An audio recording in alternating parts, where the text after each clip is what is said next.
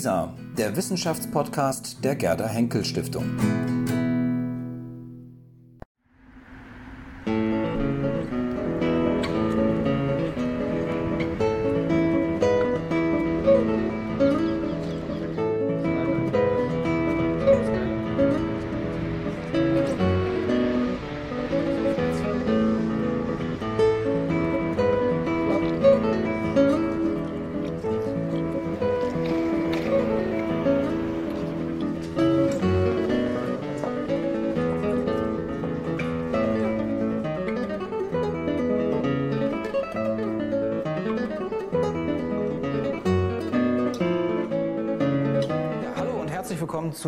Inzwischen sechsten ähm, und vorerst letzten Ausgabe von der Geschichtstalk im Super 7000. Zumindest in dieser Form. Sie haben es vielleicht schon bemerkt, anders als in unserem vor einem Jahr schon gedruckten Flyer, ähm, angekündigt wurde, sprechen wir diesmal nicht über Geschichtsbewusstsein und Ökologie, sondern über ein ganz anderes Thema, nämlich über das sehr populäre Genre historischer Roman. Unsere Erfahrung aus den vergangenen Geschichtstalks ist nämlich die, dass konkrete Medienformate die in irgendeiner Form mit Geschichte zu tun haben. Wir hatten beispielsweise über Videospiele gesprochen und Geschichte oder auch Serien und Geschichte, dass diese Formate ähm, doch auf ein deutlich größeres Interesse ähm, stoßen als die ganz großen Themen, wie man so sagt. Ähm, daher steht heute bei uns das Medium Buch im Mittelpunkt, konkret eben der historische Roman. Wir wollen gleich darüber sprechen, inwieweit sich in historischen Romanen Geschichte, aber auch die Gegenwart bzw. beziehungsweise gegenwärtige Geschichtsbilder konkretisieren. Wie beeinflusst die Gegenwart unser Verständnis der Vergangenheit? Und das ist ja sozusagen insgesamt die Leitfrage unseres Formats der Geschichtstalk. Aber konkret, sind historische Romane auch eine Form der Geschichtsschreibung? Kann man aus Geschichtsromanen sogar etwas über vergangene Epochen tatsächlich lernen oder lernen wir mehr über die Gegenwart? Und inwieweit kann die Geschichtswissenschaft gar von den oder von ihren literarischen Pendants etwas lernen oder profitieren? Nun, diese Fragen werden wir in den kommenden knapp 60 Minuten diskutieren und das nicht nur abstrakt und theoretisch, sondern sehr exemplarisch an einem Buch eines der bekanntesten Autoren von historischen Romanen. Wir, die sind, das sind wir hier am Tisch. Das ist Frau Professor Dr. Eva Schlothäuber, ähm, Dr. Äh, Miriam, ähm, jetzt bin ich ganz raus, Rürup und natürlich Professor Dr. Achim Landwehr. Ähm, wir haben uns ähm, es zur Aufgabe gemacht, ähm, sein neuestes Buch zu lesen, nämlich das Buch, wo ist es hier? Ähm, das Fundament der Ewigkeit. Darin wird in fast 1200 Seiten ein geschichtlicher Bogen geschlagen, ähm, der im Wesentlichen das 16. Jahrhundert umfasst, mit den zentralen Schauplätzen England und Frankreich. Und in einem Satz gesprochen, ähm, ein protestantischer Engländer rettet die Krone Englands gegen katholische Verschwörungen aus England selbst, Frankreich und natürlich aus dem streng katholischen Spanien.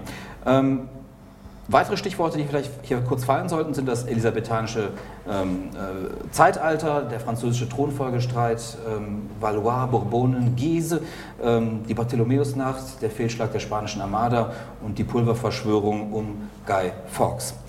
Meine persönliche Meinung zum Buch, ähm, ganz, ganz schwere Kost. Aber das ist ja wirklich auch nur meine Meinung und vielleicht haben oder hoffentlich haben meine Gesprächspartner, ich bin mir eigentlich ziemlich sicher sogar, ähm, eine andere Meinung über das Buch. Ja, unser beliebtes Konzeptschwein, wir haben es diesmal das Faktenschwein genannt. Ähm, Sie sehen, Fakte ist das nicht gewünschte Wort heute Abend.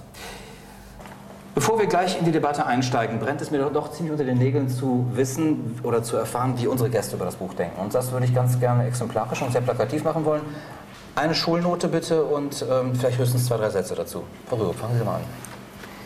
Eine Schulnote. Ich, die Schulnote wäre, ja, wäre. Nee, eine 6 kann es nicht sein, weil das ist nicht Thema verfehlt. ähm, es ist Historie drin, es ist ein Roman, insofern sagen wir mal eine 5. Ähm, ich würde sowas, er wäre für mich der Schüler, der alles wunderbar auswendig gelernt hat, mhm. aber es eigentlich nicht durchdrungen hat. Okay, das führen wir gleich hoffentlich noch mal ein bisschen konkreter aus, mhm. ja? Herr Landwehr? Ähm, ja, mit Schulnoten tue ich mich auch ein bisschen schwer. Kommt wahrscheinlich auch so Unterrichtsfach drauf an. Mhm. Äh, also wenn es darum geht, äh, oder wenn es Fachliteratur und Literaturwissenschaft oder literarisches Schreiben ginge, dann würde ich auch zu einer, zu eher zu einem Mangelhaft tendieren. Wenn es allerdings, ähm, sagen wir mal, eher im Bereich Ökonomie und wie platziere ich möglichst erfolgreich ein Buch am Markt geht, dann ist er eher so im Einzelbereich. Oh. Ähm, ähm, also Macht im Schnitt eine 3. Er, er, er macht, im, macht, im, Schnitt eine 3. Er, beherrscht sein Geschäft, um vielleicht noch die zwei, drei Sätze zu sagen, er beherrscht sein Geschäft äh, ohne Frage und das macht er auch schon sehr lange. Aber lesen muss ich das nicht öfter. Okay. Was meinen Sie? Bessere Note haben Sie wenigstens eine? Ja, ich finde das ein bisschen hart. Also ich muss sagen, das liest sich passageweise doch wirklich spannend. Äh, ähm, sehr interessant sind die Frauengestalten, da können wir gleich nochmal mhm. drüber reden. Unbedingt. Sehr aufschlussreich, wahrscheinlich für ihn mehr als für alle anderen noch. Ähm, und ich muss auch sagen, also man, äh, man kann sich doch die, der, den Verlauf der Geschichte gar nicht, gar nicht so schlecht merken, mhm. wenn, man, da, wenn man es schafft, sich da durchzukämpfen. Das, äh, und manche Passagen sind relativ ähm, eindringlich auch ausgearbeitet. Also so schlecht, fünf oder sechs, das äh, würde ich jetzt dem nicht zustimmen. Also eine Schulnote finde ich jetzt ein bisschen schwierig, der, da drauf zu geben, muss ich sagen. Also ja, irgendwie sowas, vielleicht eine drei. Okay. Bin ich Ihnen sehr dankbar, äh, Frau Schlothaber, dass wir wenigstens eine hier am Tisch haben, die das nicht komplett äh, sozusagen äh, zerreißen möchte. Aber gut, das ist auch schon mal ganz gut. Wir wissen, wo wir ungefähr jetzt dran sind. Ähm, vielleicht sollten wir, bevor wir nochmal richtig in das Buch einsteigen, erstmal uns nochmal darüber verständigen, was wir eigentlich unter einem historischen Roman tatsächlich verstehen. Es gibt ja wirklich sehr, sehr unterschiedliche Formen in diesem Genre. Ähm, das reicht von jetzt, ich weiß nicht, ist sowas wie das Neueste von Villard, das Buch, ähm, ähm, ist das auch ein historischer Roman? Sind Bücher von Goloman und so weiter, sind das auch historische Romane? Stefan Zweig, sind das auch historische Romane? Oder sprechen wir eher von den ganz klassischen historischen Romanen, eben sowas wie Die Päpstin beispielsweise, Säulen der Erde, auch von Ken Follett, oder Der Name der Rose, also darüber sollten wir uns gleich mal verständigen. Aber vorneweg, bevor wir damit anfangen. Wir haben dazu einen ganz kurzen Einspieler. Unter einem historischen Roman verstehe ich äh, einen Roman, der ähm, ja, über einen Menschen schreibt, der in der Vergangenheit gelebt hat. Gleichzeitig lernt man aber auch die allgemeine Geschichte der damaligen Zeit kennen, einfach dadurch, dass man mit dem Hauptcharakter die Lebensumstände und die Zeit äh, von damals kennenlernt. In einem gut gearbeiteten historischen Roman steckt eine Menge Wahres drin. Äh, und das ermöglicht äh, es ja auch dem Leser, sich in die jeweilige Zeit hineinzuversetzen. Ja, das äh, würde ich sagen, ähm, sind klare Statements. Also offenbar verspricht man sich vom historischen Roman Wahrheit. Man verspricht sich davon ähm, ein Eintauchen in die Geschichte und ein Nachempfinden von Lebensumständen der Menschen in anderen Epochen. Ähm, würden Sie das teilen? Also ich glaube nicht, dass äh, die meisten Leser da Wahrheit wirklich jetzt in dem, im Sinne von historischer Wahrheit da vermuten, sondern dass sie das Geschichtsbild, von dem sie vielleicht einige Daten kennen, dass sie das ein bisschen lebendig erzählt bekommen und sich und dann besten besseren Bezug dazu äh, bekommen. Also ich glaube, das Bewusstsein ist doch allgemein natürlich muss ja der Schreiber das ausmalen, was er dort äh, äh was er dort erzählen will. Das geht ja gar nicht anders. Mhm. Aber offenbar verspricht man sich ja nicht nur sozusagen eine spannende oder nette, unterhaltsame Geschichte, sondern auch, dass man wirklich was erfährt, also dass man wahrscheinlich so nachempfinden kann, wie die Menschen im 16. Jahrhundert, wie es in unserem Beispiel gelebt haben. Also das, das Historische und das, das, das jetzt muss ich aufpassen, was ich sage, das tatsächlich Historische ähm, und, und die, die, die, wahre Historie, ich glaube, die spielt für die Rezension dieses, dieses historischen Romans schon eine ganz enorme Rolle. Ich meine, es ist ja, um jetzt vielleicht auf die Eingangsfrage nochmal zurückzukommen, es ist ja mit dieser Gattung, mit der Bestimmung dieser Gattung schon enorm schwierig. Also ähm, man könnte es ja auch mal negativ drehen, was ist denn nicht historischer Roman? Also was behandelt denn nicht bestimmte Ereignisse oder Personen aus, äh, aus den Vergangenheiten? Da fielen mir fast nur Science Fiction und Fantasy ein, aber alle, alle anderen, die irgendwie in äh, unserer äh, realen Welt, in unserer Wirklichkeit angesiedelt sind, haben es mit historischen Zusammenhängen zu tun. Was wir allerdings unter historischem Roman normalerweise verstehen und was man ja auch in den Buchhandlungen dann findet oder was auf den Buchtiteln auch steht, das ist ein historischer Roman, spielt ja dann doch noch mit ein paar anderen Erwartungen. Und eine ganz wesentliche Erwartung, glaube ich, ähm, besteht darin, aus dieser, dieser Verknüpfung von historischer Tatsächlichkeit und auch Information, dass durchaus auch belehrt werden über den historischen Zusammenhang mit fiktiven Elementen, mit fiktiven Lebenserzählungen, fiktiven Schicksalen, die eingewoben werden. Äh, und insofern, das, das würde ich schon unterstreichen, auch der, der Lesererwartung entgegenkommen, nämlich äh, sowohl spannend unterhalten zu werden, als auch historisch informiert und damit dann etwas zu erreichen, was, glaube ich, für diesen historischen Roman ganz zentral ist, nämlich, also ich würde das die Zeitmaschinenfunktion nennen. Mhm mittels historischen Roman in diese Zeit zurückzureisen und quasi lesend nicht nur etwas vom 16. Jahrhundert zu erfahren, sondern am besten da mitzuleben. Mhm. Wobei das Spannende, ja, bitte.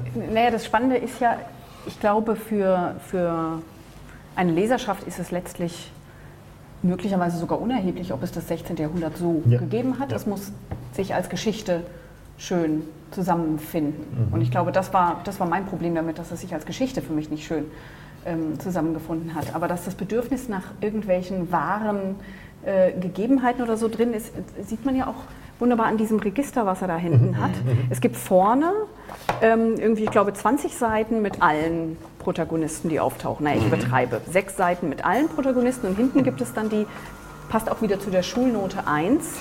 äh, meine Leser fragen mich manchmal, das äh, ne, geriert ja auch so einen wunderbaren ähm, Vorstellung davon, dass er ein massenhaftes Publikum hat, das ihn ständig anspricht. Äh, meine Leser fragen mich manchmal, bei welchen Personen im Roman es sich um historische Persönlichkeiten handelt und welche erfundene Figuren sind. Und dann kommt eben hinten die, die Liste der Figuren, die erfunden sind. Äh, die, die, echt sind. Und die Rubrik heißt, wen gab es wirklich? Wen gab es wirklich, ja. genau. ähm, das heißt, irgendwie geht er schon davon aus, dass er da eben diese, dieses Publikum bedient, das mhm.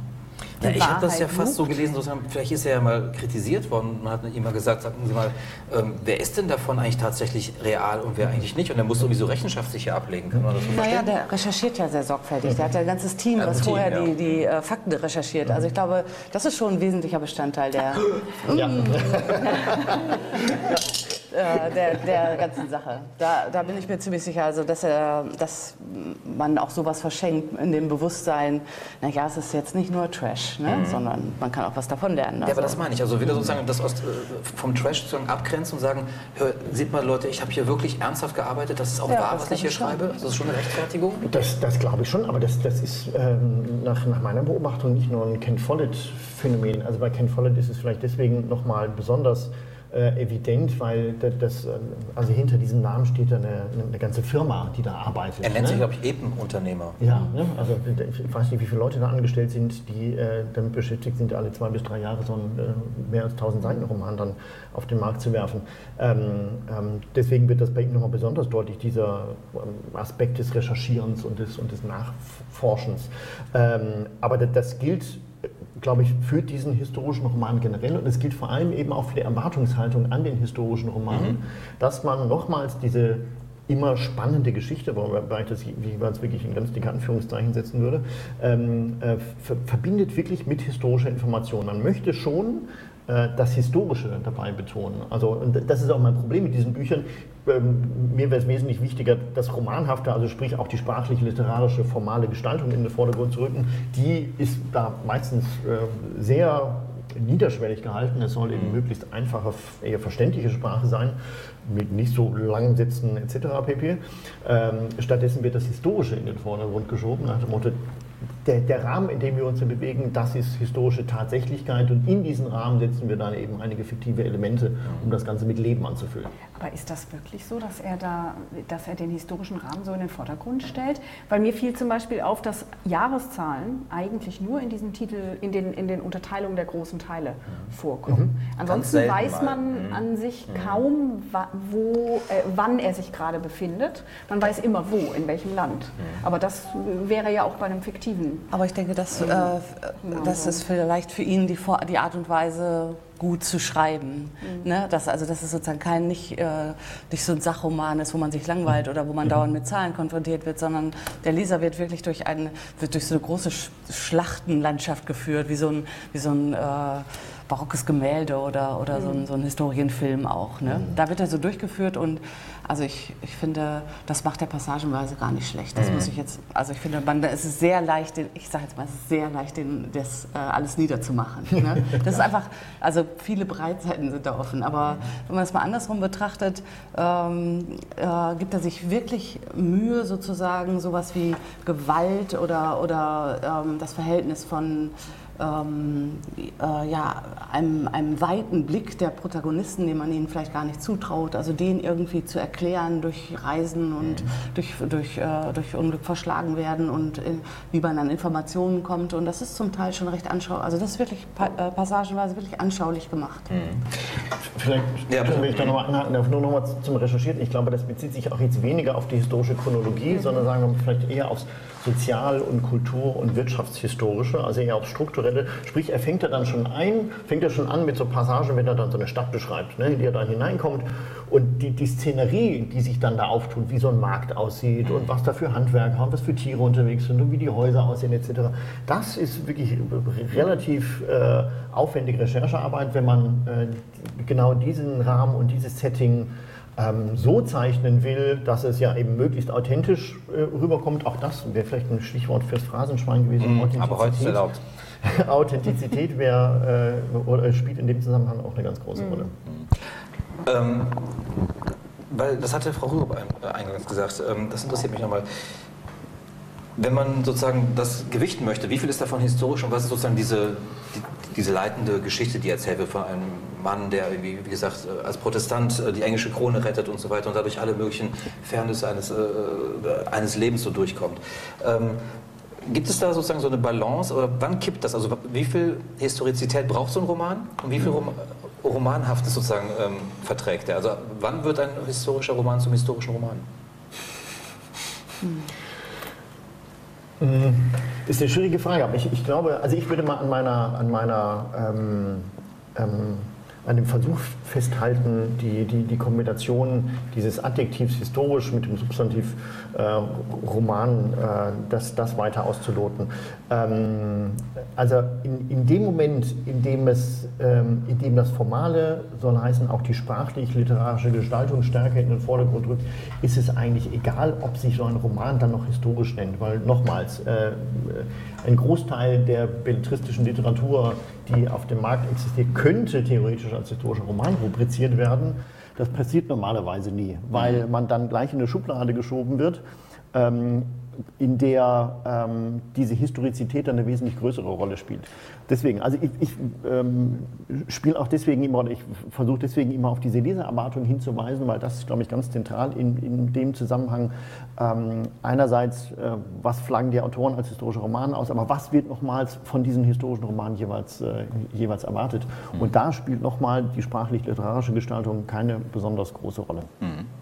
Die nächste Frage wäre natürlich historisch für welche Epoche? Also inwiefern historisch? Da würde ich gleich genau. zu kommen, weil da hat sich ja auch Herr Landwehr und Frau Stub haben sich ja dazu geäußert in dem Blog-Kommentar. Das würde ich gleich nochmal. Also Sie sagten ja beide sozusagen, dass das Mittelalter oder die frühe Neuzeit besonders für das Heroische, haben Sie, glaube ich, mhm. gesagt. Und Sie mhm. sagen, das bedient sich besonders für das Genre des mhm. historischen Romans an. Mhm. Das müssen wir mal kurz klären, warum.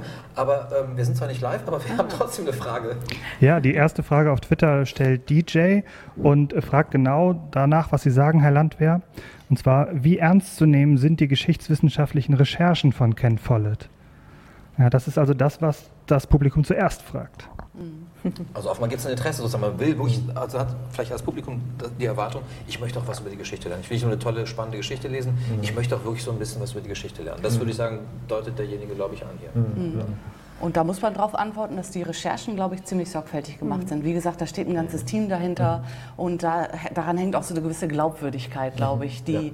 diesen Büchern eben, die diese Bücher davon von anderen unterscheidet, ne? von anderen ähm, Aber da hat mich das ja teilweise ja. mich das erinnert an, wenn man selbst ähm, gerade in, in den Archivquellen versunken war und hinterher das zusammenschreibt und dann jedes Detail unterbringen mhm. möchte. Ne? Weil, weil man, weil man mhm. hat es gerade rausgefunden und dann mhm. möchte man es auch loswerden. Mhm.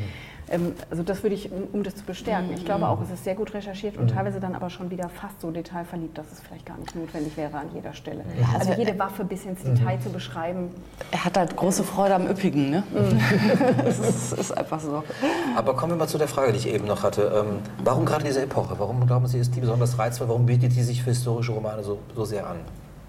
Na, ich- Und weniger vielleicht das 20. Jahrhundert, Ja, nicht. ja, ist das so? Ja. Also weniger. Ich, ich glaube, Ken Follett hat ja auch zum, zum 20. Jahrhundert schon. Also die Nadel war ja, glaube ich, das, das berühmteste, Genau, was er ne? geschrieben hat. Ähm, aber tendenziell, ich meine, ja, man muss sich ja nur äh, in, in, der- in der Buchhandlung vor das entsprechende Regal stellen das Mittelalter dominiert ganz klar. Es geht auch mal so ins, geht auch mal bis ins 19. Jahrhundert dann noch hinein, das, das geht sicherlich auch. Aber danach wird es dann deutlich dünner.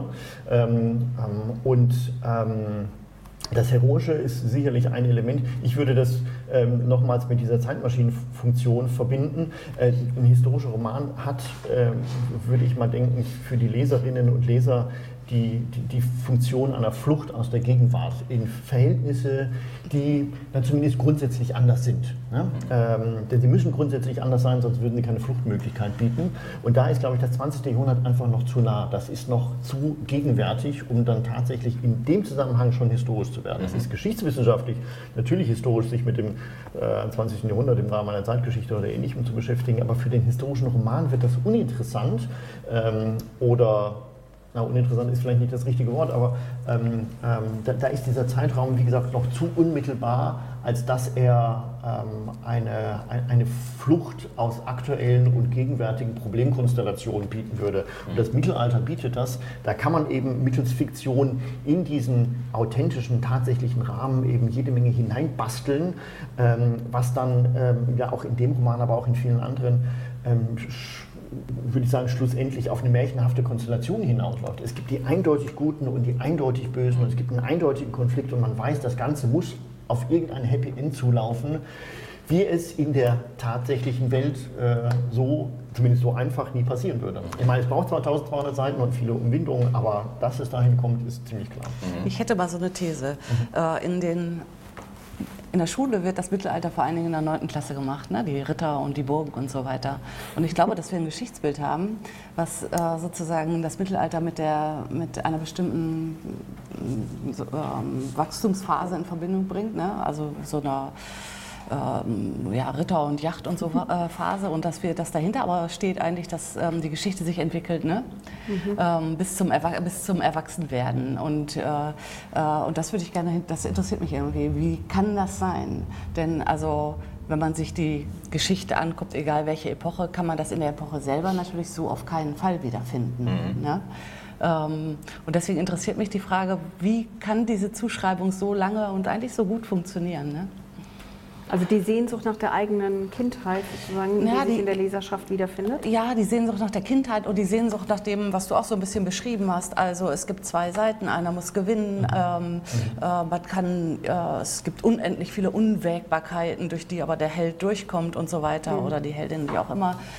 Äh, oder tragisch stirbt, ist ja auch was Feines. Aber ähm, diese, so, sozusagen dieses Setting, ne, das wird gerne dem Mittelalter zugeschrieben und ähm, natürlich ist Also eine infantile Sehnsucht oder sowas? Oder Nein, also ich nach- würd's nach dem eben- Kindlichen zurück oder einfachen Verhältnissen? Ja, oder nach der einfachen, genau, der einfachen einfachen Welt. Erklärung, eben an der äh, nach einer, weniger ein steht. nach einer weniger komplexen Welt auf alle Fälle oder scheinbar weniger komplexen Welt ist es. Aber ich möchte das, eher- also ich möchte das eher hinterfragen. Wie, wie kann das so lange so, äh, bis in die Schulpläne sozusagen ähm, verankert sein in unserer Gesellschaft, dass, äh, dass das so funktioniert? Ne? Ja, Also ich, ich würde sagen, dass das ist Da eine- wären wir jetzt im frühen Erwachsenenalter. Ja, Okay. das, das ist eine, eine roman, romantisierende Nostalgisierung, die hier stattfindet und die immer dann leichter stattfindet, je weiter entfernt, äh, räumlich oder zeitlich das Ganze stattfindet. Ich meine, das, das ist eine Art von, nennen wir es mal historischer Kolonialisierung, mit dem wir es da zu tun haben. Das ist so etwas Ähnliches, wie man in, in, in frühen Kolonialsituationen sich auf äh, irgendwelche Südseeinseln gewünscht hat, weil es da vermeintlich einfach und klar und eindeutig und schlicht zugeht. Und so kann man sich dann auch ins Mittelalter zurückwünschen, wo es eben auch vermeintlich einfach, klar und schlicht zugeht. Und da würde ich dann eben sagen, da wird es auch historisch dann problematisch, weil hier ähm, Verhältnisse ähm, gezwungenermaßen reduziert werden auf möglichst simple Schemata. Aber jetzt habe ich habe jetzt noch mal eine Rückfrage. Histocouch.de, die ich auch konsultiert habe in der Vorbereitung, vermeldet, der größte Bereich ist frühe Neuzeit und nicht Mittelalter. Es sei lange so gewesen, Okay. jetzt ist es frühe Neuzeit. Das Buch ja auch. Schön fand ich auch die Formulierung, die Hexenverfolgung ist auch sehr beliebt. ja, ja, genau. Aber warum? Das passt ja dann nicht ganz zusammen mit Ja. der frühen Neuzeit, weil da passiert ja dann in der Tat. Ja. äh, Ja. Das, Bitte. Wenn ich noch darf, also das, das, wäre vielleicht ein nächstes Element, von dem ich behaupten würde, worüber wir jetzt noch gar nicht gesprochen haben, das für den historischen Roman ganz zentral ist, nämlich die, die Gegenwärtigkeit oder die Möglichkeit zur gegenwärtigen Anbindung. Auch äh, da, da, ist er natürlich in gewisser Weise unhistorisch, weil er immer Themen aufgreifen muss und aufgreifen will, und Ken Follett sagt das auch explizit, die gegenwärtig aktuell relevant und bedeutsam sind. Also ähm, das, das geht los mit das ist eine James Bond-Story, wenn man so möchte. Ne? Äh, der, der, Aufbau des englischen Geheimdienstes in, in äh, ähm, in, in, seiner embryonalen Form äh, kann man da nachverfolgen. Das, das wäre eine erste Anbindung an Aktuelles. Zweitens natürlich religiös-konfessionelle Konflikte, äh, die stattfinden, die aktuelle Anbindung Ja, aber anbieten. dafür braucht man ja nicht Mittelalter oder frühe Neuzeit. Das kann nee. man ja, dieses Narrativ kann man ja überall rein das versetzen. Und ich, ich, ich, möchte auch noch mal was dagegen sagen. Also historische Romane gibt es ja schon seit ewigen Zeiten, also der Aeneas-Roman oder Troja-Romane und die, äh, die sind auch in der Art und Weise Weise, also über alle Jahrhunderte gelesen worden und sind ein ganz wichtiger Bestandteil der Kultur. Also ich, ich finde, äh, es ist zu, man kann das, äh, man kann sozusagen, es ist ein, äh, das so runtersprechen ist es sehr einfach und deswegen ist es attraktiv. Es gibt Männer, die kämpfen und Frauen, die sie, sie unterstützen. Ich würde gleich gerne da mal noch so eine Stelle vorlesen, gerne, die da wirklich ja. sehr, sehr einschlägig ist. Ne? Aber auf der anderen Seite muss man das ähm, abwägen damit, dass ein wirkliches Bedürfnis besteht, sozusagen zu einem Dialog mit Zeiten, die wir nicht mehr kennen mhm. und auch mit vielleicht Phasen unserer Geschichte, zu denen wir irgendwas dazu schreiben. Mhm. Äh, und dann werden wir an dem Punkt zu sagen, okay, welcher Zeit schreiben wir was zu und mhm. warum ist das gerade heute interessant. Ne? Mhm. Aber ich finde, man muss deswegen das nicht runtermachen. Das finde ich irgendwie ungerecht, weil ähm, das ist doch eine, eine erstens finde ich einen großartigen Impuls, mal, e-, egal wie gut das Buch ist, mal sich zu überlegen, okay, wie, ähm, ja, man könnte das auch mit Rom oder so, ne? das war ja auch eine Zeit lang ja äh, up to date und so. Äh, das ist doch eigentlich ein, eine wunderbare äh, Sache. Und auf welcher, ähm, in welcher Form man das dann zur Kenntnis, also lesen möchte, ähm, ist dann nochmal noch wieder eine andere Frage. Ähm, aber auf alle Fälle finde ich diesen Impuls, einer Zeit zu begegnen, aufgrund einer Erzählung was ganz Großartiges. Mhm. Und ich finde, unsere Zunft könnte noch viel mehr erzählt eigentlich. Das ist doch auch sehr attraktiv. Ne? Ja, eigentlich kann man viel davon lernen. Also was die Narration betrifft, ja. Vielleicht nicht von dem Buch, aber von historischen Romanen. Das ist sehr schwierig. Das Buch macht es mir nicht leicht. aber ist das denn so, also ist das eine zu gewagte These, wenn ich jetzt ähm, behaupte, sozusagen, man wendet sich vielleicht auch gerade dem Mittelalter zu oder auch der frühen 19. Aber es gibt ja auch viele historische Romane, über die, über die, die in der Antike spielen, die ganzen Cicero-Romane und so weiter. Ähm, weil sie eben auch sozusagen viele Lücken bieten, in der sozusagen man als ähm, mit einer bisschen Imaginationskraft und von mhm. Imaginationskraft spricht man ja auch bei Historikerinnen und Historikern, bei Professionellen, ähm, wo man in diese Lücke rein kann und da eben auch dann die Geschichten erfinden kann, während vielleicht dann, je mhm. näher uns die Zeit ist, je näher, je dichter sozusagen das, mhm. die Zeit dokumentiert ist, ja, dass sie sich nicht so stark anbietet für den historischen Roman, sondern eher eine Zeit, in der die Lücken einfach breiter und größer sind. Mhm. Weiß ich nicht, ob, ob, das, ob das tatsächlich die Lücken sind. Also wenn, dann sind es vielleicht eher die Lücken in der Kenntnis äh, der, der, der, Epoche. Also wie, wie, genau weiß man Bescheid über das, was man das Mittelalter nennt. Ich meine, allein schon dieser Name ist ja ne, mehr als höchst problematisch. Und, und auch der, der Umstand, einfach mal so tausend Jahre äh, Geschichte zusammenzupacken und so zu tun, als sei das eine, in sich eine Einheit. Ich glaube, es, es liegt wirklich eher an der Distanz äh, zu, zu unserer Gegenwart. Ähm, denn äh, wir sind schon, ähm, ähm, und, und da sind wir vielleicht wieder bei dieser Geschichte von, von Kindheit, Erwachsenwerden und so weiter, also so einem, so einem äh, quasi biografischen Verständnis historischer Entwicklung. Wir sind schon ähm, ähm, darauf geeicht, ähm, in unserer eigenen Gegenwart mehr Probleme und mehr Komplexität zu ähm, anzunehmen oder vorauszusetzen, als man das für vergangene Zeiten ähm, annimmt. Und je weiter es in die Vergangenheit zurückgeht, desto klarer und einfacher stellt man sich die jeweiligen Verhältnisse vor. Ähm, das ist auch nichts, was auf den historischen Roman dann beschränkt bleibt. Das sind natürlich Dinge, mit denen wir auch zum Beispiel an den Universitäten zu tun haben, wenn Studierende dann zu uns kommen ähm, und uns dann mit Sätzen konfrontieren. Man weiß doch, dass die katholische Kirche früher war, und dann kommen äh, gestanzte Sätze mit vermeintlich einfachen Welterklärungen, wie das Mittelalter aussah. Äh, und dann müssen wir eben erstmal anfangen, es dann komplizierter zu machen. Ähm, und ähm, da muss ich jetzt dann doch nochmal ähm, äh, reingrätschen oder zumindest hier so ein bisschen äh, gegen, gegen diesen Roman hauen. Ähm, ähm, es gibt in der Tat jede Menge historische Romane und es gibt auch verdammt gute und verdammt viele gute historische Romane. Äh, die sind aber deswegen gut, ähm, weil sie ein bestimmtes Thema aufgreifen und versuchen es eben kompliziert, oder ne, nicht kompliziert, also komplex darzustellen in seiner Vielfältigkeit. Und hier wird mit möglichst viel Gelanden und möglichst vielen Seiten eigentlich eine ziemlich simple Geschichte erzählt. Und das ist das, was ich eher unbefriedigend finde. Ja, also. Matthias hat nochmal, ähm, genau, wo wir gar nicht live sind, kriegen wir trotzdem Eingaben. Ja, ich denke, eine gut passende Frage dazu äh, auf Twitter von DJ, vielen Dank dafür, lautet: Gibt es Erkenntnisse, inwiefern sich Fragmente der Erzählungen historischer Romane in die großen politischen Narrative einschleichen? Umgekehrt scheint das ja offensichtlich zu sein, hatten wir auch schon besprochen. Ja. Aber geht es auch äh, so rum? Ja, das ist eine ganz wunderbare Frage, mhm. finde ich. Und äh, es geht sehr gut so. Ich habe jetzt zwar ein historisches Beispiel, aber es, hat, es kann, konnte sehr wirkmächtig sein. Zum Beispiel die Troja-Romane haben mhm. dazu geführt, dass ein Großteil der Fürsten in Europa äh, ihre Ursprünge auf Trojaner, also auf geflohene äh, äh ähm, äh Trojaner eben äh, zurückgeführt haben und da, daraus auch ihre Identität gebildet haben. Also ich glaube, dass diese Geschichtserzählungen sehr, sehr identitätsbildend sind und auch, man könnte auch neuere Romane nehmen. Also Umberto Eco, Name der Rose, ist sicherlich auch ins kulturelle Gedächtnis übergegangen unserer Gesellschaft und wirkt da mit den, mit den verschiedenen Elementen, die er, ähm, finde ich, wunderbar zum Vorschein gebracht hat, äh, ja bis heute noch weiter. Also ähm, diese Wechselwirkung funktioniert auf alle Fälle und äh, um die können wir sehr froh sein. Mhm. Denn ähm, da, das ist auch wieder ein Dialogangebot und darauf kann man ja sozusagen reagieren. Und ja, aber können wir das mal konkret machen? Also, ähm, Sie haben damit angefangen. Also welche, welche Erzählung oder beziehungsweise welche, welche Diskurse werden aufgegriffen in diesem Roman von Follett? Sie haben ja schon gesagt, sozusagen der, Geheimdienstdiskurs, mhm. Informationen und so weiter. Was ja, glaube ich, aber auch stimmt. Also mit Walsingham und so weiter wurde ja tatsächlich sozusagen dieses erste große Netz von Spionen aufgebaut in der mhm. damaligen Zeit. Aber welche ähm, äh, Diskurse, die möglicherweise eher dann auch Gegenwartsdiskurse sind, werden in diesem, in diesem Buch eben mit angesprochen also, und diskutiert?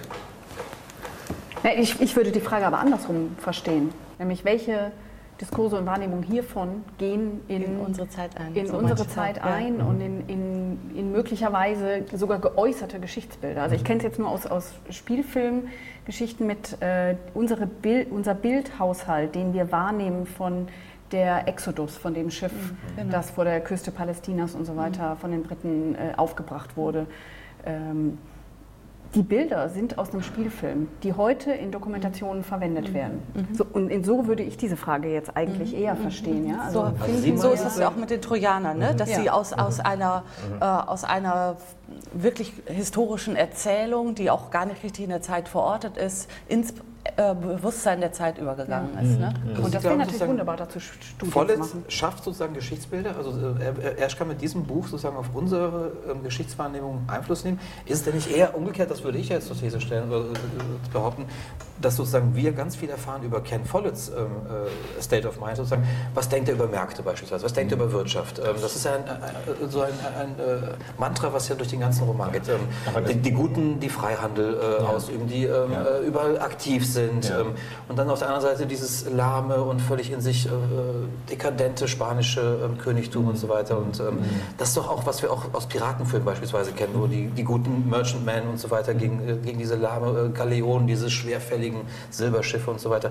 Also da kommt doch ganz, ganz viel mit rein, ähm, wie eigentlich wahrscheinlich voll die Welt und die Geschichte begreift. Mhm. Aber das, das, das, läuft ja tatsächlich in beide Richtungen. Und ich meine, das ist ja auch etwas, würde ich sagen, was diese Gattung des historischen Romans auszeichnet, dass einerseits nochmals äh, Erwartungen dieser Leserschaft aufgegriffen werden und auch, auch solche aktuellen Themen aufgegriffen werden und insofern Anschlussmöglichkeiten angeboten werden zur einer größeren historischen Beschreibung dessen, was, ähm, was die Gegenwart ausmacht. Aber dass diese Bücher natürlich ihrerseits dann im erfolgreichen Fall auch äh, wiederum Rückwirkungen auf das haben, wie äh, unsere Vorstellungen vom Mittelalter oder von der frühen Neuzeit aussehen, das würde ich unbedingt sagen. Mir fällt jetzt nur dieses Beispiel der Päpstin ein.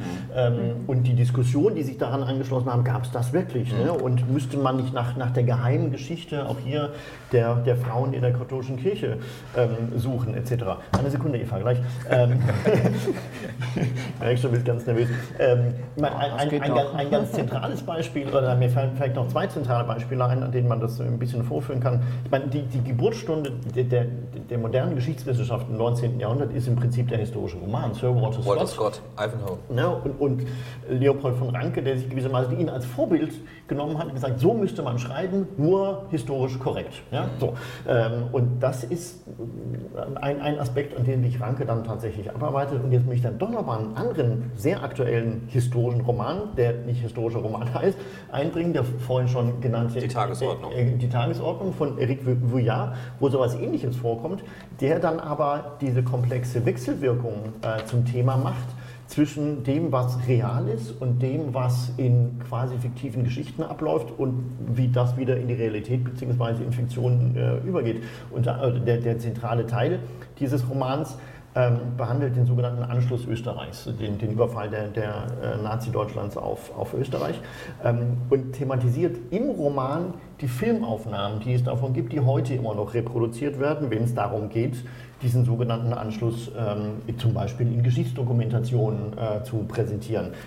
Ähm, diese Filmaufnahmen sind aber ihrerseits insofern Fiktion, als sie natürlich Nazi-Propaganda sind, heute, heute, aber als realistische Darstellung verkauft werden. Äh, Vuillard bringt genau dieses Problem und diese Fiktion, beziehungsweise das, was sich auf den Straßen vielleicht eher abgespielt hat, in seinem Roman wiederum zusammen und thematisiert das dann nochmal.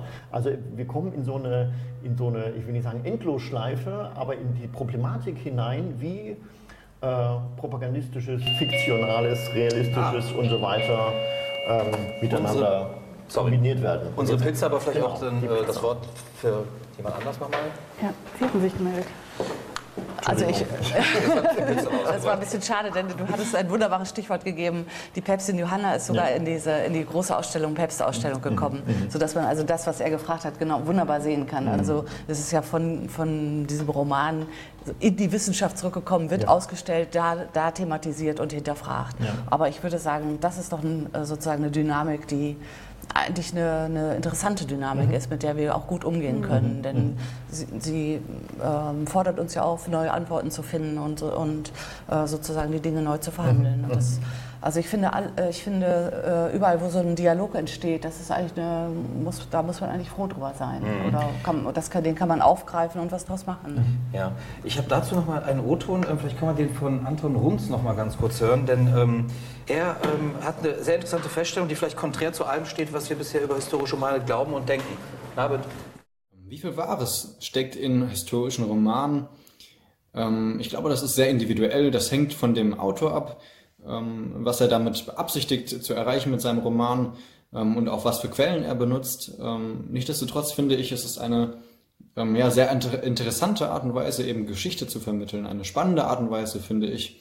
Und ich finde es sehr schade, das ähm, muss ich leider sagen, und das habe ich auch bemerkt, gerade in letzter Zeit, ähm, dass in meinem Bekanntenkreis meine Freunde und ähm, auch auf der Arbeit die Leute, die ich dort kenne, eben sehr wenig gelesen wird. Gerade historische Romane werden fast gar nicht gelesen. Ähm, Kann ich vielleicht einen ähm, nennen, der ähm, historische Romane liest? Und ich frage mich auch so ein bisschen, warum das so ist. Weil es doch eigentlich eine sehr interessante Art und Weise ist, ja, Geschichte zu erfahren. Ja, vielen Dank, Anton Runz. Ähm, das ist doch sehr kurios oder zumindest bemerkenswert, was er sagt. Das widerspricht doch eigentlich eigentlich ähm, allem, was man über historische Romane meint zu glauben. Also, dass sie sehr erfolgreich sind, dass sie wahnsinnig populär sind, dass sie ähm, von jedem und jeder gelesen werden. Er beklagt das jetzt, dass sie nicht genug gelesen werden. Ähm, dazu vielleicht noch die überspitzte Frage meinerseits. Ähm, lieber Ken Follett lesen als gar keine Geschichte lesen? Also ich glaube, es ist auch ein Generationenproblem oder eine Generationenfrage, denn ähm, vielleicht sind äh, Computerspiele sind ja haben ja auch oft historische Themen und äh, spielen auch so, gerne, gerne im Mittelalter oder auch in der frühen Neuzeit, ähm, wie, genauso wie in der Zukunft. Und äh, die haben vielleicht sozusagen da einen Platz äh, besetzt, den vorher historische Romane auch innehatten. Mhm. Okay, also Sie meinen, die, diese neuen Formate lösen sozusagen den Geschichtsroman ab als Buch?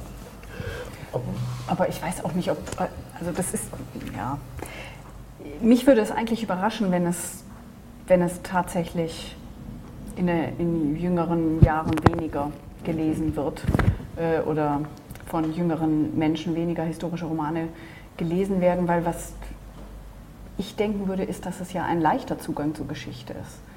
Also es ist der, der unkomplizierteste, den man haben kann. Man muss keine Dokumentation gucken, man kann quasi sich vorstellen, man kann jetzt eine Wissenslücke füllen, indem man das hier liest, dann füllt man die Wissenslücke über die Nachkriegszeit nach 45, indem man Ursula Krechel liest.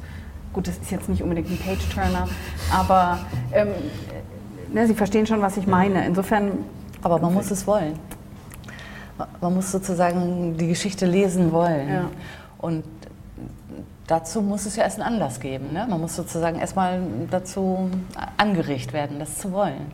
Das stimmt. Insofern wäre ja interessant, ob diejenigen, die beispielsweise Civilization, was wir beim letzten Mal mhm. diskutiert haben, spielen, mhm.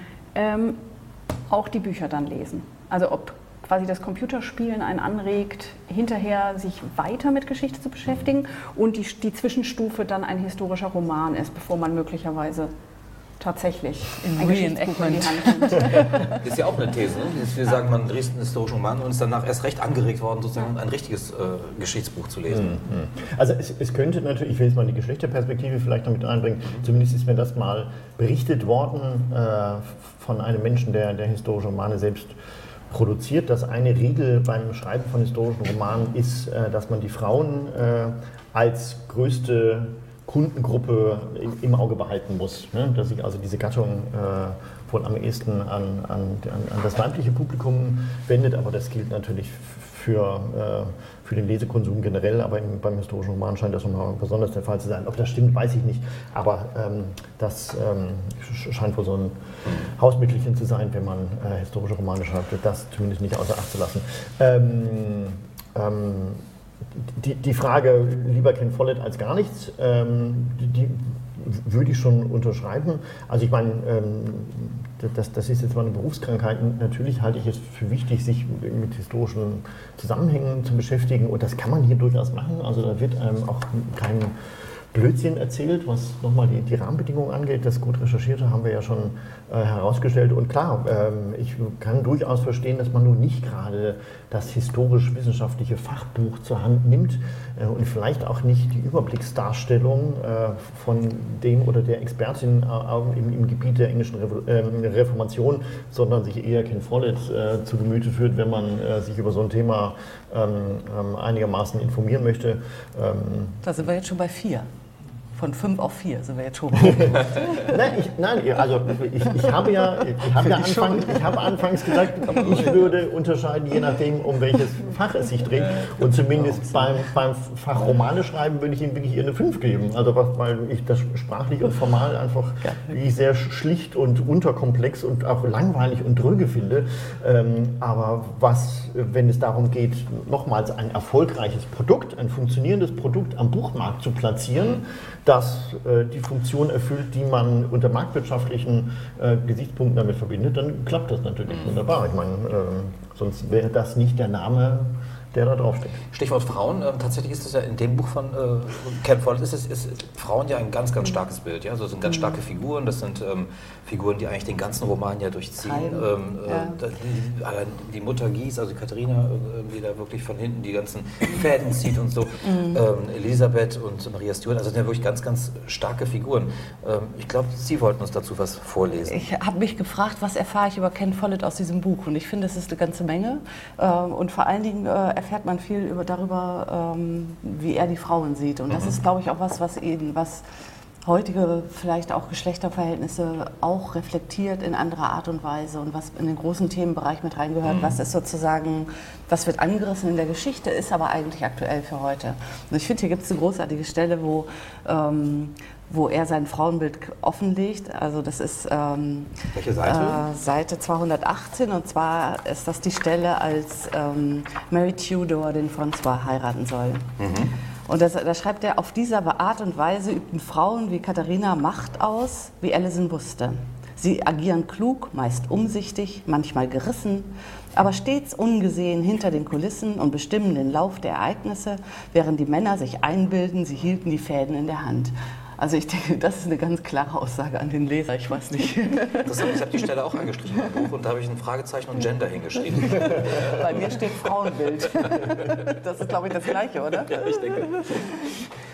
Ja, und, ja, das ist ganz lustig, weil das natürlich, also ich meine, das ist ja ein, haarsträubendes ähm, Haarsträubend. Frauenbild. Ja, Einerseits, andererseits wird er ja viel dafür gelobt, dass er immer so starke Frauenfiguren mhm. äh, hat. Ob das immer so ist, kann ich nicht beurteilen, weil das mein, mein erster und vielleicht auch einziger Follett-Roman ja, aber ist. Das äh, ist aber ja. ich, ich habe mich dann gefragt, ob wir eigentlich da unserem eigenen Frauenbild für die, in der Geschichte aufsitzen das nämlich erwartet, dass Frauen sich im Hintergrund halten und gar nicht davon ausgeht, dass Frauen auch tatsächlich Hauptdarstellerinnen sein können der Geschichte.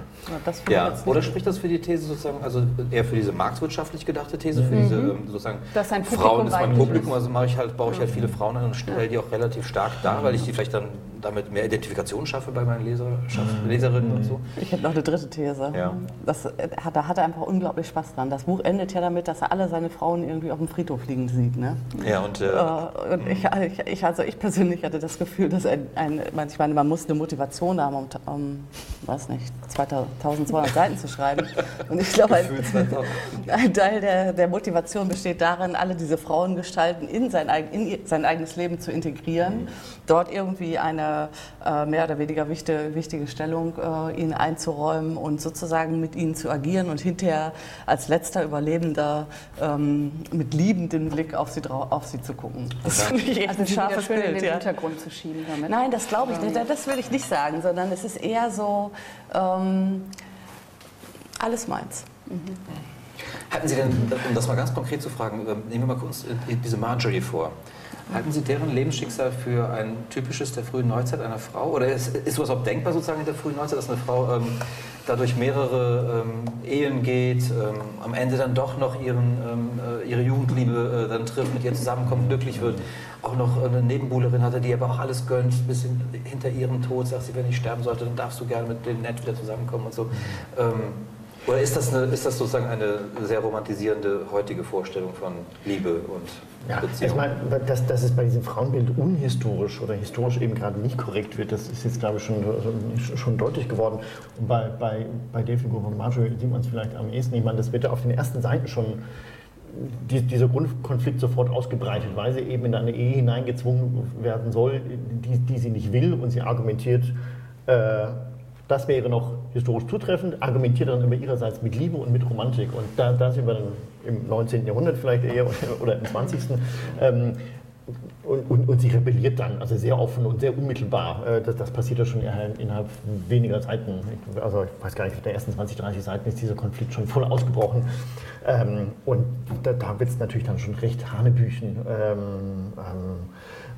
Aber das ist dann eben das fiktive Element, dass er sich dann, dass er sich dann leistet. Ne? Und ich glaube, da kann man, kann man schon relativ deutlich trennen zwischen der, nochmals der historischen Rahmung, ähm, die zutreffend sein muss, und dem, was er dann fiktiv dazu dichten kann. Und fiktiv geht dann natürlich einiges, was historisch, ich würde mal sagen, so gut wie ausgeschlossen ist. Äh, ich, ich will es nicht zu 100% ausschließen, aber also der Normalfall ist das definitiv nicht.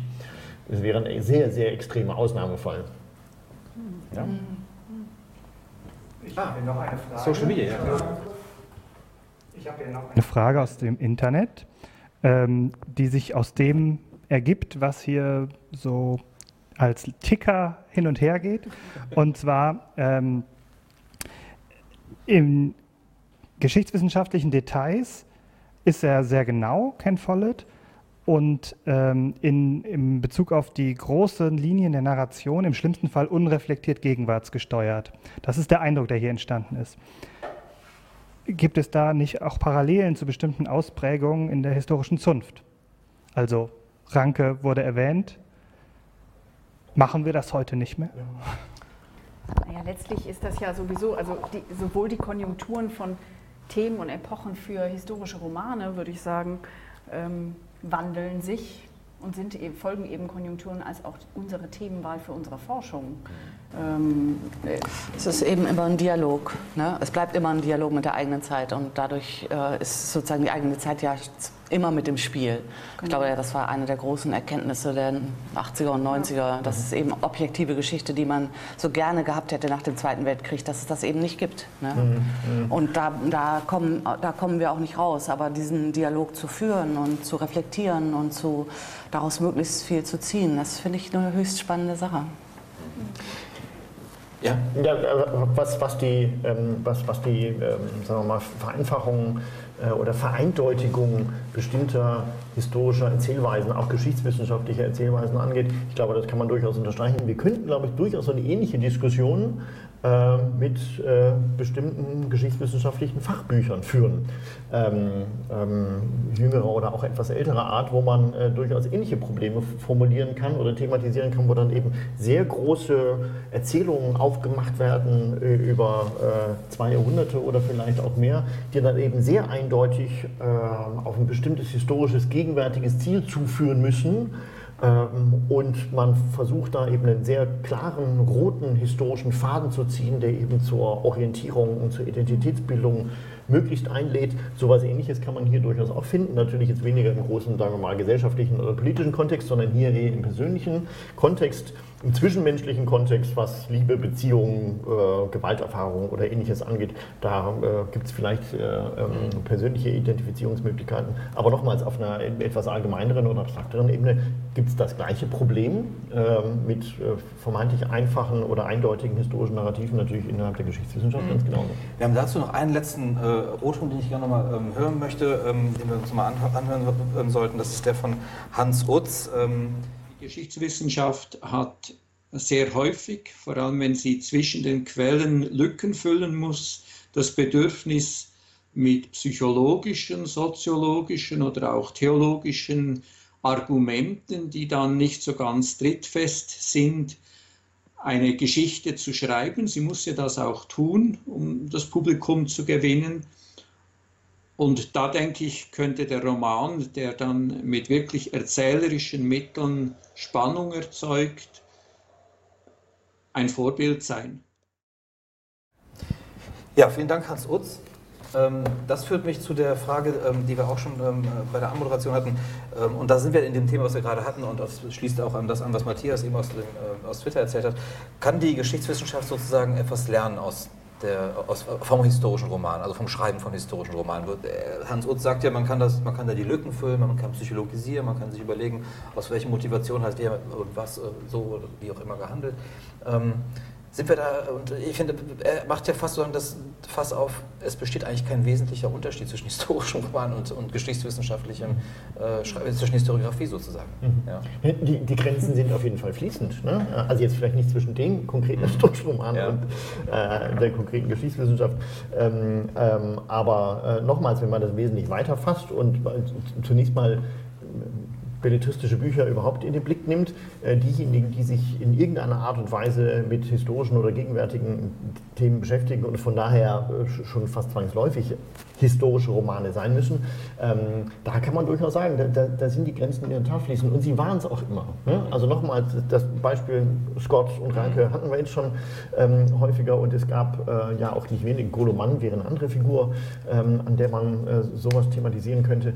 Diese Wechselwirkung gab es immer wieder. Es gibt aber auch gleichzeitig nicht zuletzt von der Geschichtswissenschaft immer wieder Abgrenzungsversuche, äh, Grenzziehungsversuche, auch hier der Vereindeutigung, um deutlich zu machen, äh, dass auf der einen Seite Wissenschaft stattfindet, auf der anderen Seite Fiktion stattfindet.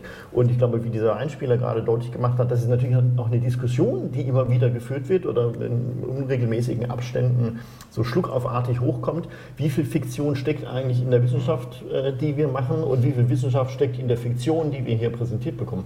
Ähm, und dass das nicht eindeutig aufzulösen ist, das ist ganz klar. Und ich würde das auch unterstreichen wollen.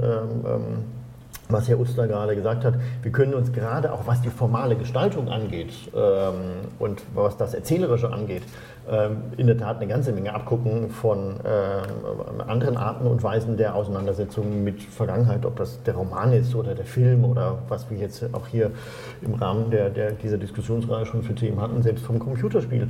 Ähm, das sind keine Formate, bei denen man von vornherein sagen kann oder sagen muss oder sagen soll, das ist nicht wissenschaftlich, das machen wir nicht, da, davon wollen wir uns unterscheiden, sondern ganz im Gegenteil, wie äh, du ja schon öfter betont hast, der Dialog. Ähm, und das ist nicht ein Dialog, das ist ein Polylog, der da stattfinden muss. Ähm, der ist von ganz großer Bedeutung. Aber es ist ja nicht. Es, äh, du hast jetzt in deinem Statement dich hauptsächlich auf das Fiktive im Roman bezogen. Ich würde sagen, was wir groß lernen können aus dem historischen Roman, ist überhaupt eine Geschichte zu erzählen. Mhm. Zumindest im deutschsprachigen mhm. ähm, geschichtswissenschaftlichen Bereich. Ja, es ist doch mhm. äh, einfach immer noch mhm. eher so, dass es sich gehört, brav der Reihe nach die Theorie darzulegen, den Forschungsstand darzulegen, die Methodik darzulegen und dann irgendwann vielleicht anzufangen, aber bloß nicht zu dramatisch, bloß nicht spannend, bloß nicht zu ausgeschmückt, Adjektive auch ähm, ne, nur ausgesucht benutzen und ähnliches. Also die Anregung würde ich dann vielleicht übernehmen und sagen, warum nicht einfach eine gute, spannende Geschichte schreiben, ruhig mit mehr Tatsachen. Mhm. Sie haben das in einer unserer Sendungen auch mal gesagt, wir müssten, also Historiker sollten und Historikerinnen sollten mehr Geschichten erzählen. Äh, können mit Gewinn mehr Geschichten erzählen. Also diese Techniken haben ja was für sich, mhm. ne? denn man kann ja sehr suggestiv werden und, mhm. ähm, und man muss sozusagen sich dessen bewusst sein äh, der einzelnen Möglichkeiten. Aber ich finde auch, dass die, ähm, also die, die, Kraft der Geschichtenerzählens, des äh, Geschichtserzählens, das ist ja auch, das bereichert das Leben ja auch unendlich. Ne? Mhm.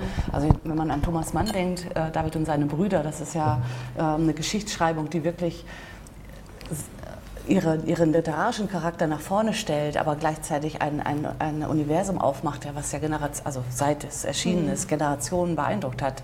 Und diese Kraft des, mhm. des Erzählens und, und wie gesagt auch der, der Räume und der Zeiten zu eröffnen, auf die möchte ich auf keinen Fall verzichten. Das wäre ja ein großer Jammer. Also. Ich glaube, es kommt noch eine Frage von Matthias. Ja, also die äh, Diskussion auf Twitter ist sehr lebendig und man nimmt regen Anteil an der Diskussion hier. Äh, und Jan Heinemann ähm, stellt die These auf, dass es äh, nicht um eine Flucht aus der Gegenwart äh, gehen kann bei historischen Romanen, sondern er meint, es geht um die Schaffung einer Resonanzsphäre, aus der dann vermeintliche historisch legitimierte schematische Wertvorstellungen rezipiert werden. Das erzeugt das Bild einer einfachen und eindeutigen Welt, nach der sich so viele zu sehnen scheinen. Ist da dann nicht das Risiko, das ist jetzt meine Frage, wenn äh, wir Historiker mehr Geschichten erzählen, dass wir damit auch schematische Wertvorstellungen historisch legitimieren.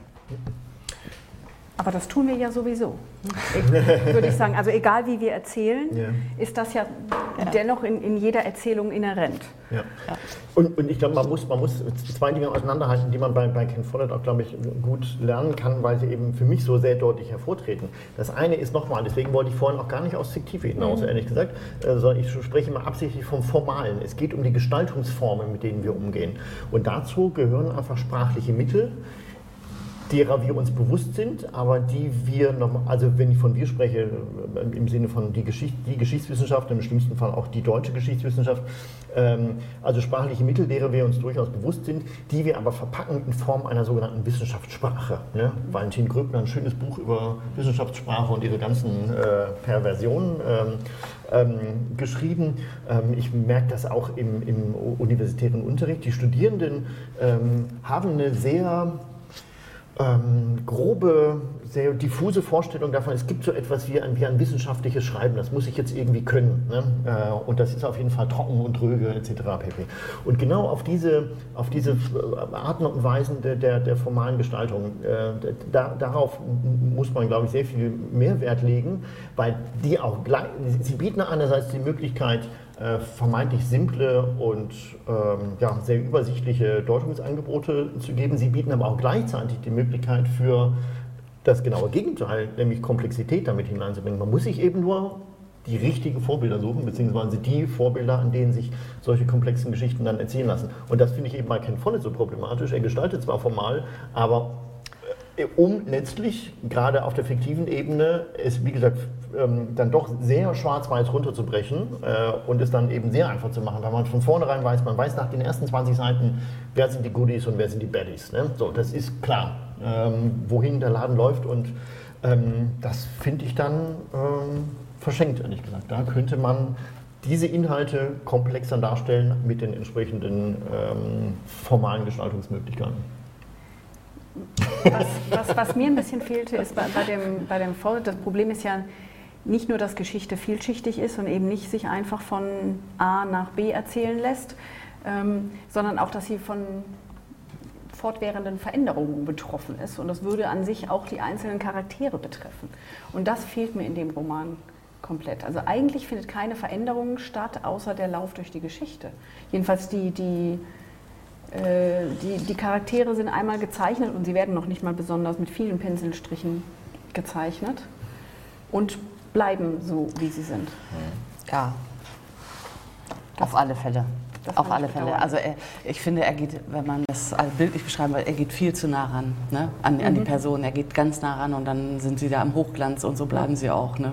Aber das ist ganz klar, das ist äh, ein bisschen traurig. Aber äh, äh, nochmal dazu zurückzukommen, was du sagst. Äh, indem es alle diese Formen gibt, werden wir uns der Wissenschaftssprache, ihrer Grenzen und ihres Potenzials ja erst bewusst. Und ich glaube, das ist ein ganz wichtiger, ganz wichtiger Punkt, dass man irgendwie sieht, was mit Sprache eigentlich alles möglich ist. Ne? Wie dieselbe Geschichte in, in, in anderen suggestiven äh, äh, Worten und, und Konstellationen äh, eine andere Aussage bekommt und mhm. was sozusagen da der große Unterschied ist zwischen dem ähm, zurückgenommenen Schreiben, wo der Leser eine Wahl hat, ne, selber zu urteilen. Und hier, wo man also eine klare Leserführung durch den Roman findet und äh, ja, eine Sympathiesteuerung eben. Und es, ja, das meine ich damit. Also, ne, das, äh, das meine ich, das ist äh, ja, das ist also übersichtlich. Ne? Aber, äh, aber dadurch werden eben die anderen Dinge auch wirklich klarer. Ne? Äh, denn, äh, und deswegen glaube ich, dass man über so, eine, über so eine breite Landschaft, die Höhen und Berge, Berge und Täler hat und so, aber eine breite literarische Landschaft ähm, eigentlich froh sein muss. Okay, das klingt nach so einem Resonanzkörper sozusagen zur Selbstreflexion für, für professionelle Historikerinnen und Historiker. Na ja, man, so Spiegelbild. man lernt schon was. Ne? Okay. Es wäre ja interessant, ob wenn wir das gleiche Tableau nehmen mhm. und also es gibt dieses eine, es gibt ein Buch, wo äh, da wird reflektiert über Oral History, ja. Insofern da geht es nicht um Fiktion, ähm, in gewisser Weise vielleicht auch schon, äh, wo aus, ich glaube, acht verschiedenen Perspektiven das gleiche Interview interpretiert wird. Mhm. Die Frage wäre also, wenn wir sein Tableau nehmen und acht verschiedene Autoren dran setzen, was für Romane kriegen wir dann raus? Und da sind wir dann wahrscheinlich wirklich bei diesem Resonanzboden, äh, den man dann mhm. rauskriegen kann. Meine allerletzte Frage und dann noch einen Anschluss, noch eine kleine Bitte. Ähm, äh, müssen wir den historischen Roman noch von der Fantasy-Literatur ähm, kurz abgrenzen? Weil wir haben ja auch mit Fantasy zu tun gehabt, im, im, mit unserer Folge zu Serien damals, auch in so einem imaginierten Mittelfeld ja auch so, äh, Mittelfeld, äh, Mittelalter äh, platziert. Ähm, die Hobbits. Was, ähm, wo verläuft da die Grenze? Ähm. Also da, das ist relativ leicht zu beantworten. Also die fiktiven Romane äh, spielen ja in sozusagen zusammengesetzten Räumen und zusammengesetzten Zeiten. Ne? Also die, wie bei den Hobbits zum Beispiel. Also es ist kein, kein, feste, kein fest kein Raum, den man festmachen kann, das ist nicht England und nicht Spanisch, mhm. Spanien. Und, äh, und die Personen bewegen sich über mehrere Zeiten sozusagen kumulativ, mhm. ne?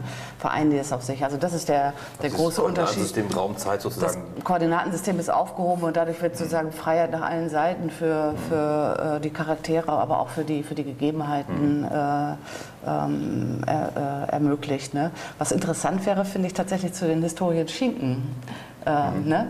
Also äh, da gibt es ja ganz wunderbare äh, Vorbilder, Cäsar und Cleopatra und solche. Also da die, die äh, solche Filme, die auch sehr gewirkt haben, waren wir eben schon mal dran. Also ähm, da den Unterschied, ne? was macht der Film eigentlich mhm. mit, den, mit, den, mit uns als Rezipienten und was macht das Buch?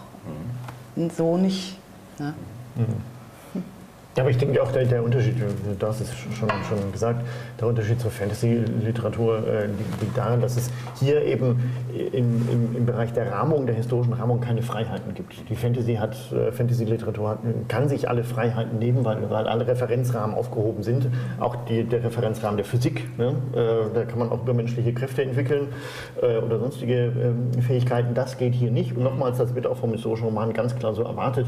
Der muss äh, mit diesem Informationsgehalt äh, daherkommen. Man muss auch aus ihm auch äh, korrekt äh, unterrichtet werden über die Zeit und das ist genau das, was man bei der Fantasy dann eben nicht sucht. Mhm. Dann meine Bitte zum Schluss. Ähm, Sie haben sicherlich alle historische Romane gelesen, noch vor Ken Follett. Ähm, empfehlen Sie uns bitte einen noch zum Schluss. Welchen haben Sie gern gelesen, Frau Rürup? Äh, gern gelesen. Ich lese, ich lese sehr viele historische Romane, weil ich historische Romane als historische Quelle nutze. Mhm. Das äh, habe ich schon gemacht, als ich über Studentenverbindungen gearbeitet habe. Da gibt es einiges, ähm, wie beispielsweise der, Hund, der Untertan, Mhm. Ja, ähm, äh, wo, es ist ja nicht nur ein historischer Roman, sondern man könnte auch sagen, eine anthropologische Studie über wie wie wird man zum Untertan? Mhm. Ähm, den würde ich jetzt nicht unbedingt dringendst empfehlen, aber was vielleicht gerade jetzt so in die Zeit gut passt mit Migration, Flucht und so weiter, wären dann doch einige der Romane aus der Zwischenkriegszeit von Feuchtwanger, von Zuckmeier, ähm, und von Erich Maria Remarque ist einer, den ich da sehr genau anschaue. Ich arbeite über Staatenlosigkeit und da geht es um, um die Frage von äh, Pass, Passverlust, wie kriegt man einen neuen Pass, was bedeutet überhaupt ein Pass für einen. Und das Tolle daran ist, dass man da, das ist natürlich anders als hier bei jemandem, der sich äh, mit was, was 500 Jahre zurückliegt, befasst, äh, dass wir sowohl den Autor in seiner Zeitzeugenschaft sehen, weil er von seiner eigenen Biografie quasi sein eigenes Leben in gewisser Weise in dem Roman reflektiert und, in, und dann eben noch einen spannenden Roman haben. Und zum Teil ist man dabei ja dann bei was, wo man sagen könnte, den Roman zu lesen ist fast äh, spannender als die Geschichte zu lesen. Und ganz konkret wäre das ähm, Liebe deinen Nächsten, heißt das auf Deutsch. Mhm. Okay. Ähm, ja, als du vorhin die Josefsromane von, von Thomas Mann angesprochen hast, da ja. war ich auch sofort angefixt von, nicht nur weil äh, man ähm, also weil sich Thomas Mann ja sehr intensiv ähm, auch mit den ganzen ägyptologischen und theologischen Fragen und so herumgeschlagen hat, sondern weil man auch eine ganze Menge tatsächlich über den Zweiten Weltkrieg lernt. Äh, er wird ja geschrieben äh, oder er schreibt während der Zeit des Nationalsozialismus und das, das, das schimmert durch bei den, bei den Figuren. Äh, man meinte so ein paar Zeitgenossen durchaus erkennen zu können obwohl ich meine mich zu erinnern, dass Thomas Mann das abgelehnt hat. Ja, na, aber das hat, stimmt schon. Hat so eine Deutung, aber ich glaube, das ist relativ klar.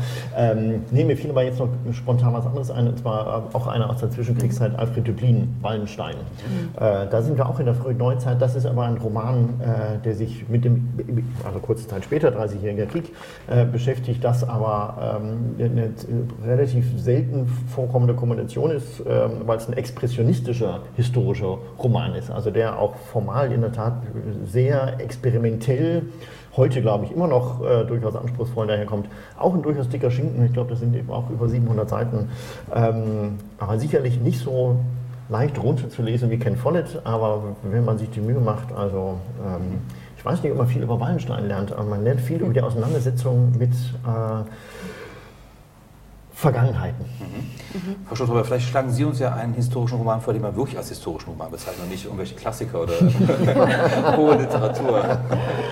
Ja, also Wallenstein ist ein gutes äh, Stichwort. Also äh, der, der Schillersche Wallenstein, der ist ja hinreißend. Also hinreißend. Mhm. Wirklich auch spannend zu lesen und, und man vergisst es nie wieder. Ne?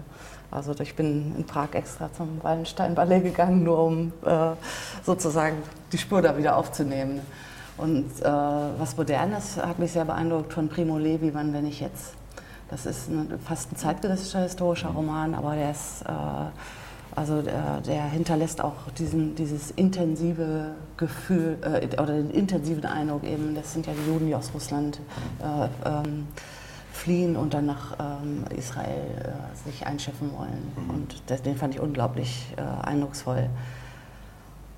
Okay. Darf ich doch Literaturtipp geben? Ja, wenn Sie noch einen haben, gerne. Der kein Roman ist. von, Gregor, äh, von Gregorovius, die Geschichte der Stadt Rom. Das liest sich nämlich fast wie ein Roman, ist aber historische Geschichtsschreibung. Mhm. da war alles zusammen. Andreas Reckwitz würde vielleicht sagen, der Soziologe, der mit seinem Buch gerade aufwartet, die Gesellschaft der Singularitäten, dass die Akademikerklasse offenbar sich nicht auf die Niederung des historischen Romans ähm, sondern ähm, doch eher die ähm, hohe Literatur be bevorzugt. Denn alles, was Sie genannt haben, ist ja nicht das, was man unter dem historischen Roman im Buchhandel begreift. Mhm. Ja. Genau. Trotz, trotz allem, Liebe deinen Nächsten, wie schon der deutsche Titel, der eigentlich blöd ist, ähm, sagt, ist eine Liebesgeschichte und irgendwie ähnlich wie das. Es ist ein, ein Road, äh, Road Novel, könnte man sagen, von einem Studenten und er lernt seine Liebe kennen, dann verlieren sie sich wieder, dann treffen sie sich wieder. Also insofern hat es schon auch, ist gespickt mit dem mit dem Instrument, was man braucht, um einen spannenden Roman zu schreiben. Dann lassen wir das so stehen. Vielen Dank für die Runde. Ähm, ich bedanke mich vor allem auch bei Ihnen ähm, für ja, sechsmal dabei sein bei der Geschichtstalk ähm, im Super 7000. Ich bedanke mich beim Geschichtstalk 7000, die äh, nicht beim Geschichtstalk 7000, sondern beim Super 1000, die unsere äh, Gastgeber hier waren, sechsmal. Und ähm, dass es nicht wirklich ganz vorbei ist, kann ich aber auch ankündigen. Es wird zwar kein Geschichtstalk im 7 im Super 7000 geben, aber es wird einen weiteren Geschichtstalk geben und zwar Ende September. Dann sehen wir uns in Münster, nämlich beim Historikertag und da wird es auch wieder eine Folge von der Geschichtstalk geben. Ihnen einen schönen Sommer und tschüss.